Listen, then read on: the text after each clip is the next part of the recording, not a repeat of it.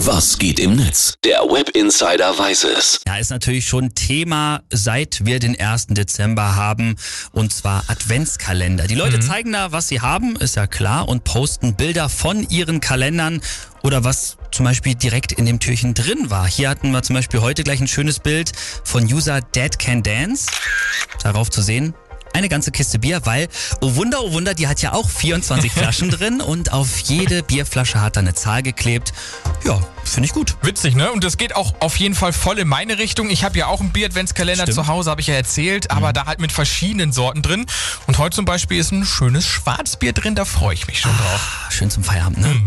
Ja, und ähm, das zeigt ja, was alles möglich ist. Ne? Ich habe auf Twitter zum Beispiel auch einen Salami-Adventskalender gesehen, wirklich mit getrockneter Salami, so Geil. ausgestochen in Sternform. Dann gibt's einen Chemiker, der jeden Tag einfach ein anderes Virus vorstellt oder auch Musiker, die einfach jeden Tag was anderes spielen, quasi hinter dem Türchen ist Musik.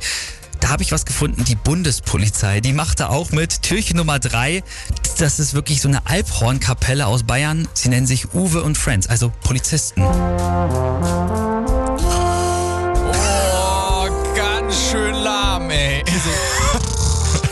Tschüss. Ja, es geht aber auch anders. Also gestern zum Beispiel, ich, ich schaue da natürlich jetzt immer täglich rein. Ja. Gestern äh, war die Rock- und Popband der Bundespolizei aus Hannover drin und äh, das passt, glaube ich, besser zu uns.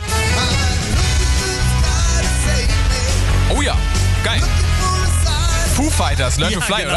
Ja, Also genau. müssen sie vielleicht noch ein bisschen üben, aber wir wollen mal nicht so hart sein, das geht ja schon mal in die richtige Richtung. Genau, also bei Adventskalendern gibt's auch in diesem Jahr echt keine Grenzen und äh, die Heute Show hat auch noch einen passenden Tweet abgesetzt, den will ich auch noch zum Schluss vorlesen.